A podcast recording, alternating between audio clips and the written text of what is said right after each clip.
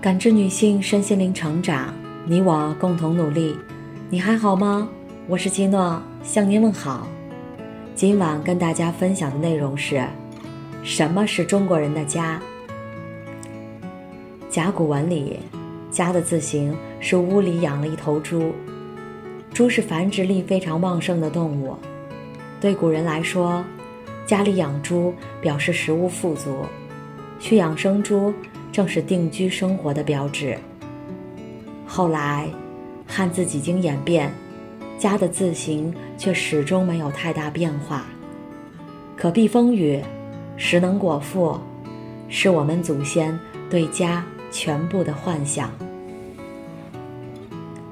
在黄土高原，一位祖先决心用双手打造自己的家。他利用粗笨的石质工具，在断崖上日复一日的挖掘，终于开凿出了一个足以栖息的洞穴。中国最早的人造家园之一——窑洞，诞生了。在华北平原，人们可在地面上建造房屋。他们把自己的居所和父母子女的居所围合在一起，形成了大家庭，共同居住在合院式的住宅。二合院、三合院，经典的四合院，就这样一座座建造起来。在多水的江南，人们引水绕村，穿户入宅，修建起精致的园林。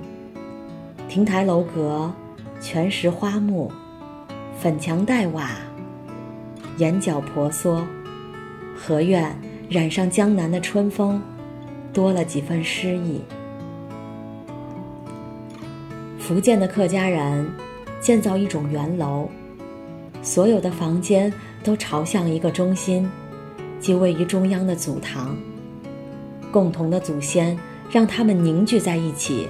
同生共死，荣辱与共。从东北的雪乡家园，到西南的傣家竹楼；从青藏高原的碉楼，到东南海岛的石头城，一代又一代中国人，以超凡的智慧和汗水，建造了我们共同的家。中国人的家，绝不仅仅是一间居所。对中国人来说，家有着更为深刻的含义。家不是一间房子，而是在房子里过的日子。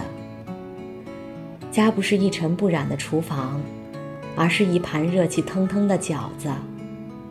家不是豪华的客厅，而是一家人围坐在客厅的沙发上，嗑着瓜子儿，谈天说笑。中国人常说“居家过日子”。其实，家就是柴米油盐酱醋茶，是平凡琐碎里的烟火气，是老妻画纸围棋局，稚子敲针做吊钩，是最喜小儿无赖，膝头卧剥莲蓬，是家人闲坐，灯火可亲。无论境遇如何，不管身在何处，只要一家人在一起。就是家，那些流下的汗水，和忍着不能流下的泪水，那些不辞辛苦的奔波，和不得不忍受的辛酸与白眼，都是为了家。只要家里的日子越来越好，再苦也值得。家是来处，是生我养我的故土，是流淌在血脉里的深沉情愫。中国人安土重迁，无论走得有多远，仍会叮嘱子孙，牢牢记住自己的家在哪里。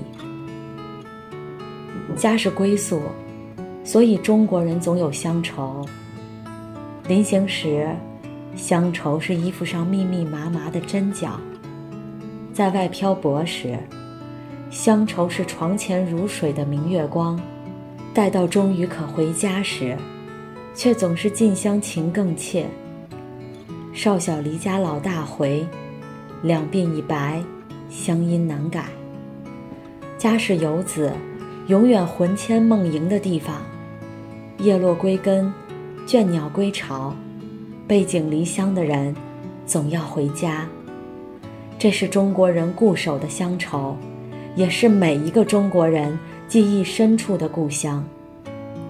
家，对于中国人来说，到底是什么？是内心最柔软的角落，是在外打拼的动力，是累了可以停歇的港湾，是寒冬里。永远等你的那盏灯，是不论你飞得多高多远，仍然牵着你的那根风筝线。家，就是一种血脉相承的信仰。